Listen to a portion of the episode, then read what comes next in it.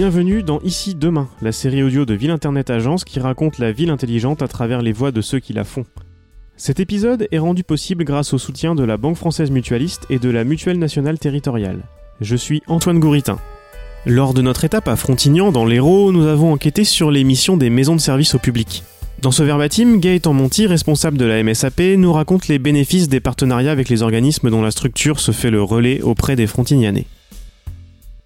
Votre positionnement euh, de vraiment de médiateur là pour le coup entre entre le partenaire et l'usager euh, peut vous vous permettre aussi peut-être d'expliquer plus facilement à l'usager quand c'est lui qui se trompe c'est ce que tu nous disais. Peut-être raconter ça un petit peu parce que c'est vrai que quand on va euh, à la CAF ou à Pôle Emploi avec les ambiances où il y a beaucoup de monde, où c'est compliqué, ça prend du temps. Il y a tout de suite une situation de, blocage aussi qui peut, se, qui, peut se mettre en place. Le partenariat, ça ne se décrète pas, ça s'entretient au quotidien. Et euh, il est important, en tout cas, moi de mon point de vue, qu'on ait un discours commun avec nos partenaires aux usagers.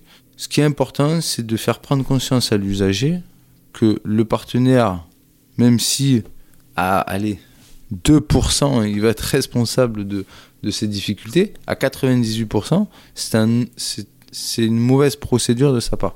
Alors, bon, c'est pas comme ça qu'il faut le dire, mais euh, nous, euh, les partenaires nous remontent que euh, grâce à la MSAP, on prévient de situations qui peuvent être très très complexes. Avec un discours, avec une anticipation, grâce à cette proximité, on arrive à débloquer des situations qui pourraient exploser en agence Pôle Emploi ou CAF parce qu'on n'a pas le même, euh, c'est pas le même contexte, c'est pas le même volume d'accueil.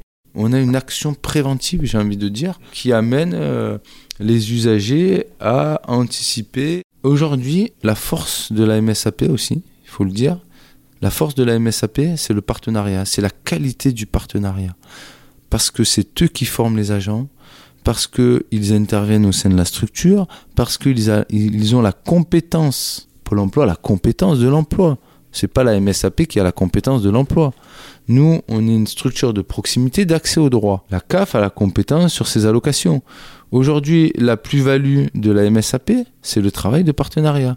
Lorsque les animatrices d'accueil ont une situation difficile, on a la chance d'avoir nos partenaires, on envoie un mail, on les appelle, ils nous connaissent et du coup ils nous débloquent la situation ou ils prennent, ils reprennent la main sur la situation. Et là, l'usager, qu'est-ce qu'il nous renvoie?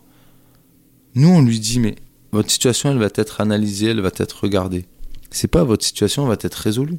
Et l'usager nous renvoie, mais c'est pas grave, on s'occupe de mon dossier. Je sais que là, maintenant, aujourd'hui, vous me dites, vous, physiquement, on s'occupe de mon dossier.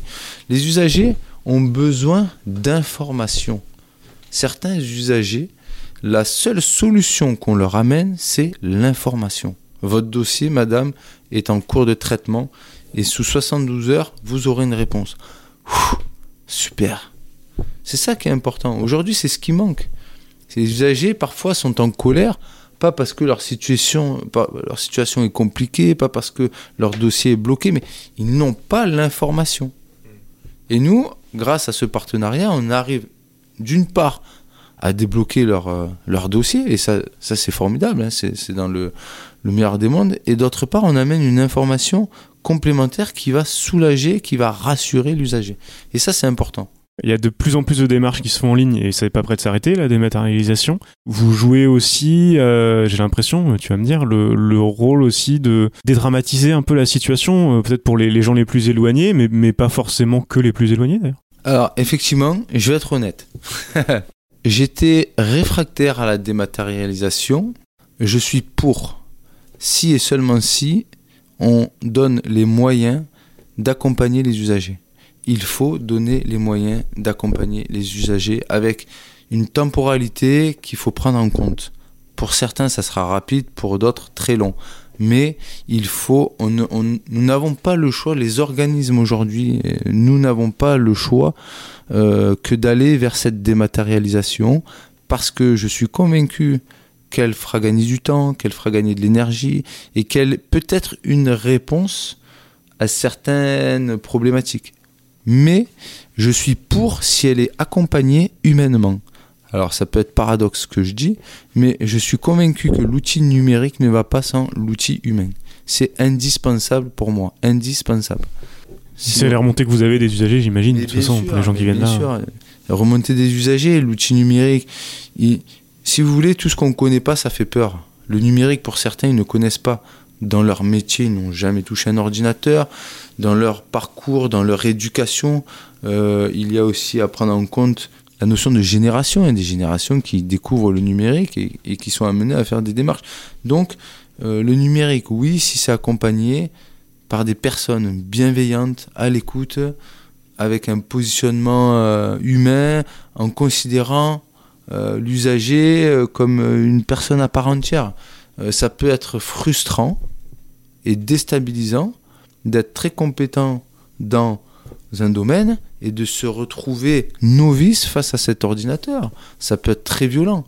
Et il y a des personnes, il faut savoir, qui baissent les bras et qui abandonnent leurs droits à cause de cet outil. Donc, il faut que moi, c'est le message que j'ai à passer euh, au pouvoir public ou je sais pas qui, c'est prenons prenons le temps et donnons les moyens d'accompagner ces usagers. Est-ce que vous n'avez pas l'impression des fois de, de servir un peu de euh, vraiment de route de secours à une dématérialisation qui se fait euh, sans forcément avoir ces, ces préoccupations-là en tête euh, Est-ce que c'est vraiment des situations si, si compliquées que ça, des fois, si violentes que ça? Il faut rendre à César quand même ce qui est à César. L'État a créé un très bel outil, c'est la MSAP. donc effectivement, elle pallie peut-être au retrait, à la dématérialisation, mais en tout cas, ça a été créé. Cette structure a été créée et répond, comme je l'ai dit précédemment, à un besoin sociétal. C'est indispensable. Donc, si vous voulez, les nouveaux modes de gestion et d'organisation ont quand même été accompagnés par la venue des MSAP. Alors, le débat, y en a-t-il assez? Tous les territoires doivent être...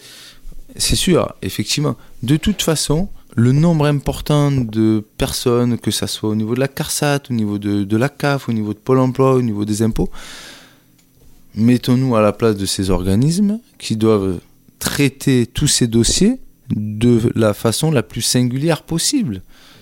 Tous sont différents. Donc, à un moment donné, ils ont dû se réorganiser avec l'outil numérique pour pouvoir absorber le traitement de tous ces dossiers. D'accord. Mais l'État se dit, attention, la dématérialisation va entraîner une fracture numérique et des inégalités sociales. Donc, créons quelque chose. Et vient arriver la MSAP.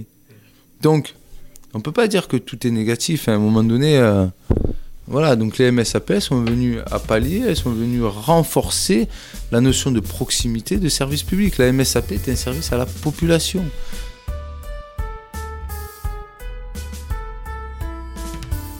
C'était ici demain une série proposée et réalisée par Florence Durand-Tornard et Antoine Gouritin, produite par Ville Internet Agence. Cet épisode a été rendu possible grâce au soutien de la Banque Française Mutualiste et de la Mutuelle Nationale Territoriale. Retrouvez tous les épisodes, les verbatims d'élus et des propositions de lecture complémentaires dans votre application de podcast favorite et sur ici-demain.fr.